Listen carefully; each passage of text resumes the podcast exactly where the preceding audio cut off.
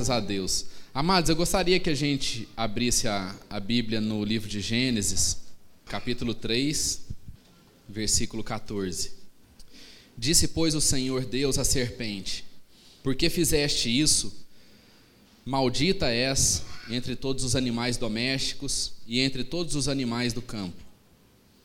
Sobre o teu ventre andarás, e pó comerás todos os dias da tua vida e porém inimizade entre ti e a mulher, entre a tua descendência e o seu descendente. Este te ferirá a cabeça, e tu lhe ferirás o calcanhar. A mulher disse: Multiplicarei grandemente a dor da tua gravidez, em dor darás à luz filhos. O teu desejo será para o teu marido, e ele te dominará.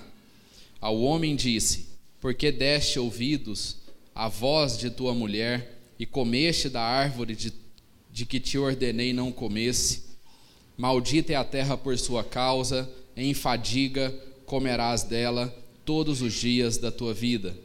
Ela produzirá também espinhos e ervas daninhas, e tu comerás das plantas do campo.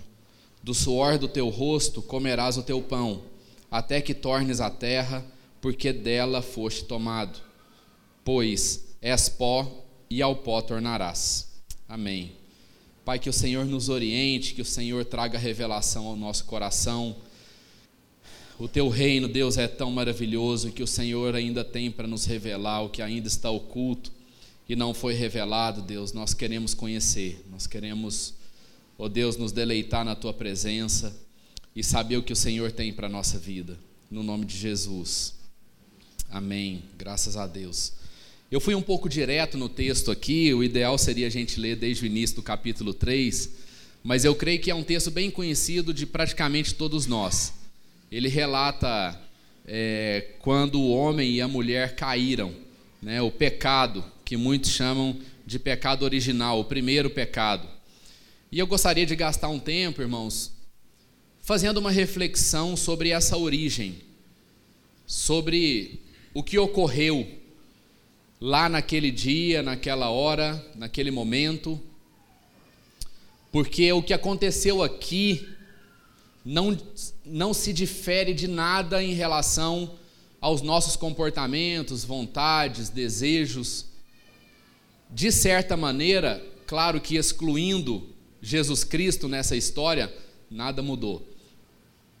O que mudou foi a presença de Cristo Jesus que nos fez redimir essa situação de pecado, de condenação, para uma situação, para uma condição de justificação. Mas quando a gente olha o aspecto humano, nós somos exatamente os mesmos de milhares e milhares de anos atrás. O que a gente percebe aqui quando a gente começa a ler, a partir do versículo 14, é que o pecado alterou a dinâmica do homem com tudo aquilo que o envolvia. Então, tudo aquilo que Adão e Eva eram ligados, houve, houve alteração, houve afetação na relação do homem com tudo aquilo que ele se, se relacionava. A primeira coisa que se alterou foi a relação do homem com Deus a gente percebe que o que a Bíblia fala primeiro, e que inclusive não está aqui, mas em alguns versículos antes, é que logo após o pecado, Deus vem visitar o homem e a mulher no jardim, e o que, que acontece? Deus o quê? Deus não encontra o homem e a mulher no mesmo lugar em que habitualmente eles se encontravam. Então há uma mudança nessa dinâmica de relação. Foi afetado também a relação do homem com a criação. Existia um tipo de relacionamento do homem com os animais, e Deus diz assim: olha, agora isso foi alterado por causa do pecado. Então eu, eu vou colocar inimizade entre você e a serpente. Vocês não mais vão ter uma relação harmônica. Depois a gente percebe que há uma uma mudança na relação entre iguais, na relação homem e mulher. Então Deus diz assim: olha, depois do pecado, o que, que vai acontecer? O homem, o, o, o seu desejo mulher vai ser para o homem. Vamos ler aqui para a gente não deslizar nas palavras. Mas ele diz assim: A mulher disse: Multiplicarei grandemente a dor da tua gravidez. Em dor darás à luz filhos. O teu desejo será para o teu marido e ele te dominará. Isso foi após o pecado. Então há uma alteração nessa dinâmica de relacionamento entre pares, entre iguais, entre os seres humanos. Isso foi, isso foi distorcido, isso foi alterado. E por último, há uma alteração significativa também na relação do homem com o trabalho. Deus diz o seguinte: você agora vai levar o sustento para sua casa através do suor. Deus inclui aqui, Muita gente acha que o trabalho foi criado depois do pecado, mas o trabalho não foi criado depois do pecado. O trabalho foi criado antes do pecado, porque Deus diz assim para Adão e para Eva: vocês vão cultivar o jardim, vocês vão lavrar, vocês vão cuidar desse jardim e dos animais. Existia uma, uma autoridade, existia uma atribuição para o homem. O que que altera nessa relação do homem com o trabalho? Deus inclui o sofrimento. Deus diz assim: você vai sofrer. Aquilo que antes não era sofrido, passa a ser sofrido, passa a ser cansativo, enfadonho, estressante, tenso, a ponto de muitas vezes alterar as nossas condições emocionais. Então o pecado trouxe sofrimento ao ser humano na sua relação com o trabalho. Claro que nós não estamos dizendo que isso é uma situação definitiva, porque Jesus vem exatamente para redimir, para reconciliar, para restabelecer a relação que sempre existiu antes do pecado entre o homem e Deus, entre o homem e a criação, entre o homem e a mulher e entre o homem e o trabalho. Então, a resposta para tudo isso, para o dilema humano, para o dilema da queda, está em Cristo Jesus. O Deus que se fez carne, habitou entre nós e explicou e nos mostrou como é a relação de um homem com Deus, como é a relação de um homem com a criação, como é a relação de um homem com uma mulher, e Jesus mostrou isso de maneira muito clara. E como é a relação de um homem com o seu trabalho, no cumprimento da origem da sua vocação. Não vai dar tempo da gente falar sobre isso tudo, e não era para dar tempo mesmo. E o que eu preparei aqui é para que a gente possa compreender o início do início. Porque a gente percebe que a primeira coisa que foi afetada foi a relação do homem e da mulher com Deus. A primeira pergunta é, que Deus faz ao homem, quem lembra aqui? Qual é a primeira pergunta que Deus faz para Adão? Como? Onde estás? É interessante que depois de um erro tão grande, depois de um pecado tão grande, Deus diz assim: Olha, você pode fazer de tudo no jardim, você pode comer de tudo, você pode ir aonde você quiser, você pode dormir a hora que você quiser, você pode levantar a hora que você quiser, você pode comer o que você quiser, apenas de uma árvore. Eu não quero que você coma. É proibido você comer o fruto dessa árvore, que é o fruto da árvore do conhecimento do bem e do mal. E aí, aquela aquela susceptibilidade que o homem já tinha no seu coração, tomou por ocasião a, a, a oferta da serpente, do inimigo, e o homem consuma aquilo que era o desejo do seu coração. Então, presta atenção. A serpente oferece e ela aproveita uma brecha que existia no ser humano. Ela, ela aproveita uma, uma, uma fraqueza, uma, uma tendência que o homem, que o ser humano tinha uma resistência que o ser humano tinha a se submeter a alguém que fosse acima dele. Nesse caso, o homem, o ser humano, mostra um desafio que ele tem, e aí, novamente, como a gente disse no início, esse é o nosso problema, isso não é um problema de Adão e de Eva. E esse não é um problema, não é, não é justo a gente jogar essa culpa em Adão e Eva, porque não é por causa dele que nós somos assim, mas nós temos o mesmo tipo de susceptibilidade que eles tinham. Essa resistência de ter alguém superior a nós. E é exatamente por esse motivo que Eva aceita a oferta da serpente, compartilha com seu marido, e o seu marido também come. Porque qual era a proposta? Qual foi a proposta que a serpente fez para o homem e para a mulher? Vocês vão ser exatamente como Deus. Vocês vão conhecer como Deus conhece. Vocês vão poder como Deus pode. Vocês vão fazer como Deus faz. Perceba que em momento nenhum existe uma a, a, mensagem transmitida da serpente para o homem não tinha carga de amor, não tinha carga de, de, de virtude espiritual. Existia uma proposta, o que, amados? Extremamente objetiva, extremamente pragmática e uma proposta que engrandecia o homem. Uma proposta que, que, que, que faria do homem aquilo que ele não é. Mas existia uma ordem anterior. Existia uma direção anterior muito clara. Olha, essa aqui vocês não comam. Isso, essa, essa voz, essa orientação veio de uma ordem superior. E isso mostra que nós temos essa dificuldade. A dificuldade de admitir que há alguém sobre a nossa vida. Maravilhosa a música, a canção que a gente cantou aqui que fala sobre Deus, que quando a porta abre ele é Deus e quando fecha ele também é Deus. Porque foi essa a conversa que Deus teve com Jó. Jó, diante de todo o seu sofrimento, começa a questionar a Deus. A, a, eu, eu não vou dizer murmurar, porque Jó, dentro da sua dentro da sua limitação humana, que é de todos nós, passar por tudo que passou. Jó foi muito mais crente que a maioria de nós aqui. Mas o processo da vida de Jó foi um processo de conhecimento de Deus.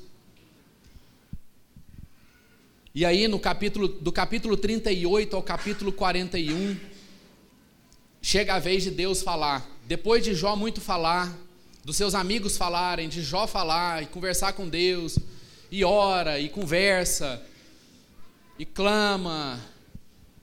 Aí Deus diz assim: Jó, agora eu vou falar. E Jó é o seguinte: cinge os seus lombos como homem. Deus chama Jó para uma conversa madura, para uma conversa, se fosse um ser humano falando com outro ser humano, uma conversa de homem para homem. E Deus diz assim: Jó, aonde você estava quando eu lancei os fundamentos do mundo? Você sabe quantos metros mede tudo que eu criei? Aonde você estava para me dar conselhos quando eu estava criando todas as coisas? E Deus gasta, é, pelo menos o que o escritor relata, são três capítulos de Deus respondendo para Jó. E qual era a resposta de Deus para Jó? Deus estava dizendo para Jó: Jó, eu sou Deus. E eu não mudo. Não há sombra de variação em mim. Eu não mudo pelo seu muito clamar. Eu não me sensibilizo pelo seu muito sofrimento. Porque na verdade eu estou nisso desde o início. Talvez Deus teve uma abordagem um pouco dura com Jó, amados. Mas Deus sabe exatamente a maneira como Ele fala com cada um de nós. Com alguns de nós, basta Ele sussurrar no ouvido, e para gente, um pingo é letra, a gente já entendeu quase tudo. Para outros, ele precisa elevar um pouco mais o tom de voz. Para outros, ele precisa sentar e falar assim: vamos ter uma conversa de homem para homem? Vamos parar com o mimimi? Vamos parar com a frescura? Deixa eu te falar o que, que acontece. Deus sabe falar com cada um de nós de acordo com a forma como a gente consegue ouvir. O resultado disso a gente não pode julgar se Deus foi duro com Jó, porque o resultado disso é o capítulo 42, em que Jó diz assim: Deus, eu me arrependo no pó e na cinza. Eu estava falando de coisas que eu não entendia. E antes eu conhecia o Senhor só de ouvir falar, mas hoje os meus olhos te veem. Então Deus leva Jó para um caminho de conhecimento profundo do amor de Deus. E amados, a nossa grande tentação é se relacionar com Deus, é, é, é, a gente é a gente ter um estilo de vida espiritual em que a gente lembra do poder de Deus, a gente lembra o que Deus pode fazer, a gente quer mandar igual a Deus, a gente quer ter poder igual a Deus, mas a gente não quer amar igual Deus ama. A serpente não fez uma proposta de amor. É, é importante a gente lembrar daquilo que é o primeiro mandamento de Deus para o homem: amarás o Senhor teu Deus de todo o teu coração, de toda a tua alma e de todo o teu entendimento. A proposta da relação de Deus conosco, Deus criou você, Deus criou, Deus me criou para que a gente tivesse um relacionamento de amor. Não é para a gente ter um relacionamento de, de alguém fraco com alguém poderoso. É impressionante a rapidez com a qual a gente vai até Deus para Ele solucionar alguma coisa para a gente. Amados, não existe coisa pior para um pai do que um filho que só chega nele para pedir dinheiro. E essa relação não ter nenhum tipo de revelação de amor, de afeto, de cultivo, de carinho, de apreciação, de admiração, de honra. Por quê? Porque esse tipo de relação não foi feito para ser um tipo de relação de dar coisas, de resolver problemas, de entregar uma solução. O que Deus está dizendo para nós é: meu filho, eu te amo, Deus não tem outro assunto para falar conosco. O único assunto que Deus tem para falar conosco é sobre amor. É sobre amor. E esse comportamento que nós temos de resistir a alguém que manda sobre nós, de que parece que a gente fica rivalizando o tempo todo com Deus. Muitas vezes Deus é mais o nosso rival do que o nosso pai. E isso revela o que? Revela uma distorção na nossa relação. Revela que a forma como nós enxergamos Deus ainda não é a forma com a qual Ele nos fez. A forma como a gente faz a leitura da nossa vida ainda, Deus ainda fica em um lugar de provedor das nossas soluções. Como se Ele fosse obrigado a cessar qualquer tipo de sofrimento a última coisa que a gente fala com Deus é sobre amor. E aí, é fácil da gente medir isso em termos mais objetivos. A gente mais pede ou mais agradece? Qual é a leitura da vida que você faz na medida em que o tempo vai passando? É que Deus te abençoou e que você já foi abençoado por tudo e que você não precisa de mais nada? Ou é aquela de que Deus te sacaneou? De que Deus te pegou de surpresa? De que Deus permitiu que alguma coisa acontecesse na sua vida que não deveria ter permitido, de que se não tivesse ocorrido aquilo, a sua vida teria sido diferente e muito melhor. Era exatamente isso que, que, que residia no coração de Adão e de Eva, e que reside até hoje no nosso coração. E quando o homem peca, o que, que o homem responde para Deus? Então ele faz a pergunta: onde você está? Então perceba, Deus está nos dizendo que nós saímos do nosso lugar. Existe uma sentença de Deus que foi revelada através de uma arguição, de uma pergunta que deixa muito claro o seguinte: Rony, você não está no lugar que você deveria estar. Rony, o lugar que eu costumo te encontrar, você não está lá mais. Então pense isso em relação à sua vida pessoal. Deus foi encontrar você e não encontrou você no lugar que ele costumava encontrar. E ele pergunta para nós: onde você está? Aí sabe o que Adão responde? Ele responde assim: Eu ouvi a tua voz no jardim e tive medo, porque eu estava nu e escondi-me. Sabe, amados, a consequência do pecado, e aí eu não estou dizendo da consequência de fazer a coisa errada, mas é a consequência de nós aceitarmos uma proposta que vai de encontro ao desejo do nosso coração para a gente se tornar Deus. É, o, o pecado original é esse. O pecado original não é o homem comer a fruta. O pecado original re, reside potencialmente no nosso coração. E o diabo fica procurando uma ocasião para que isso seja consumado, para que isso seja consolidado. E aí, na medida em que isso foi consolidado, esse pecado foi consumado, esse desejo tomou ocasião da oportunidade, sabe o que, que acontece? A primeira coisa que acontece, a gente fica inseguro. Sabe por quê? Porque nós saímos daquele lugar.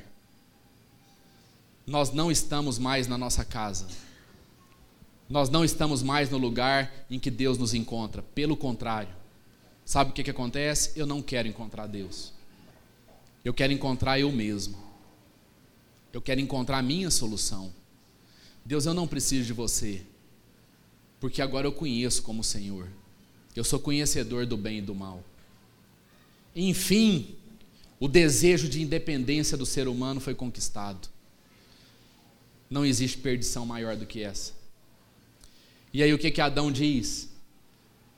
Como a gente se igualou com Deus, aquilo que era para ser uma relação de pai e filho, uma relação hierárquica, a uma tentativa humana da gente se equiparar a Deus e a gente se torna inseguro porque nós saímos do nosso lugar e tentamos vir para cá.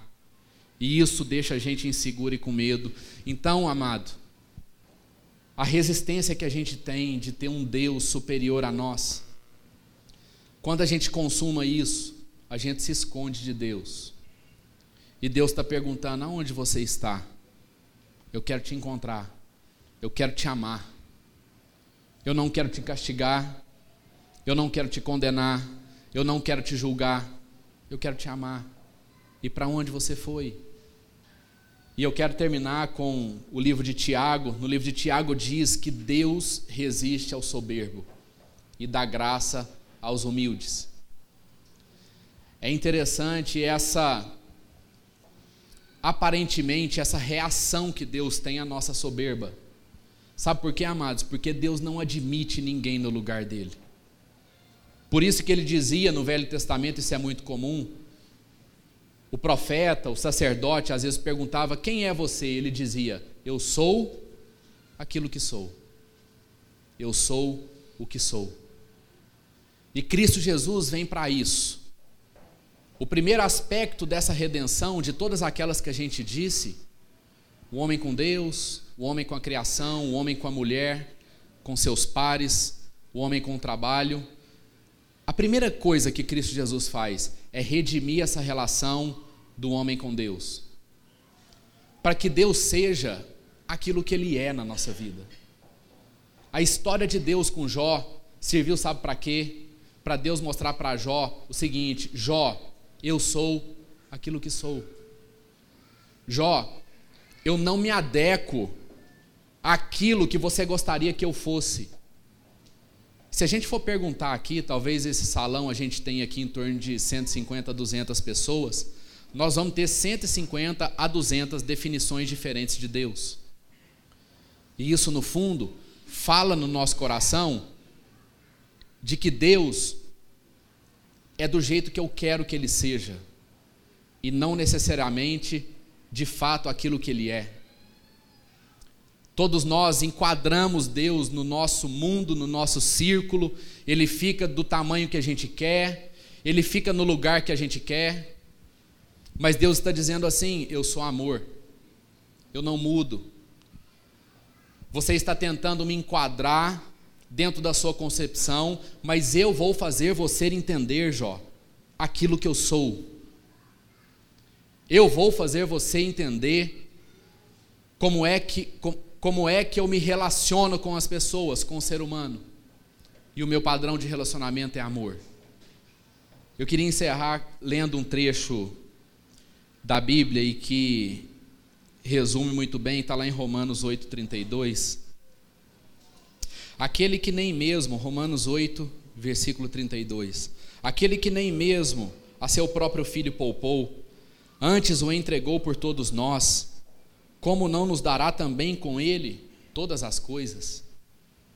Amados, o que mais a gente precisa pedir a Deus? Deus entregou o seu único filho para redimir todas as nossas relações. Qual é a leitura da sua vida?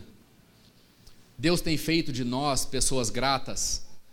Ou Deus tem feito de nós pessoas que cada dia mais querem os seus direitos? Querem os frutos espirituais daquilo que semeou e fica tentando enquadrar Deus na parede? Fica tentando encurralar Deus para deixar ele sem resposta? Bobagem, amados. Isso tudo é o nosso desejo de, no fundo, no fundo, ser Deus. No fundo, no fundo, nós estamos dizendo assim: Deus, pode achar que eu tenho uma solução melhor. Já que o senhor está demorando, já que o senhor não está me ouvindo, já que o senhor está fazendo é piorar, então eu tenho uma solução melhor. E sabe o que vai acontecer? O medo invade o nosso coração, a insegurança invade o nosso coração. A gente tem a percepção de que nós estamos desprotegidos porque estamos nu. E de fato, estamos nus, se quer roupa para cobrir a nossa nudez. Vamos fechar os nossos olhos. Se a gente não consegue perceber a nossa vida como um fluxo guiado por Deus, a gente sai do nosso lugar de, de filho, de criatura, e nós queremos assumir as rédeas e corrigir aquilo que só Deus pode fazer. Algumas coisas Deus colocou na sua mão para fazer, para tomar decisões, para avaliar, para ser firme, para não abrir mão, para enfrentar desafios, para ter coragem. Mas outras coisas só Deus pode fazer. Outra, outras coisas não está, não está na nossa mão. Só que a gente teima. E a gente quer tomar esse lugar de Deus. E a gente acha que Deus é o nosso provedor, acha que Deus é o nosso patrão, acha que Deus é o nosso Senhor. E a última coisa que a gente lembra é que Deus é o nosso Pai.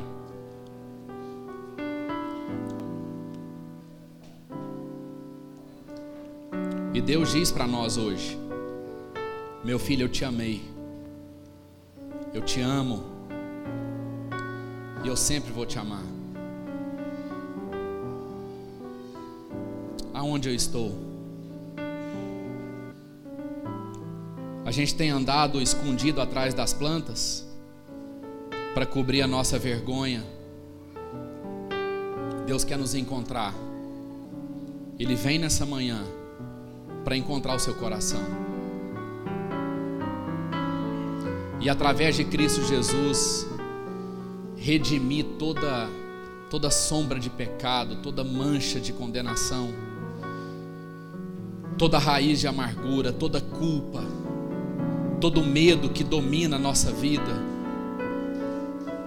toda angústia que não vem de Deus.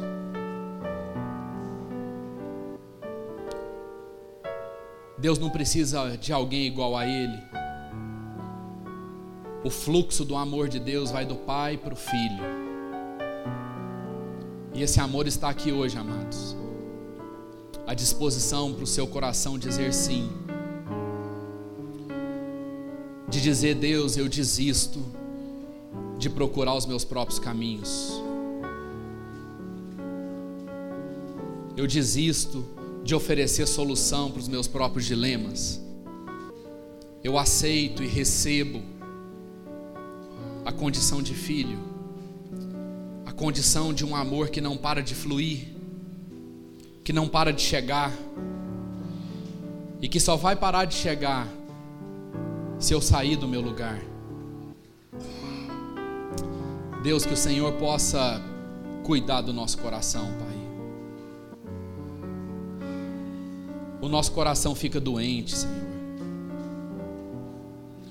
A gente começa a se alimentar de coisas que a gente acha que faz bem. Só que isso vai adoecendo a nossa alma, vai adoecendo o nosso coração. E em questão de segundos, de minutos, de horas ou talvez até de dias, a gratidão vai indo embora. E o Senhor se torna muitas vezes o nosso rival. O amor vai embora.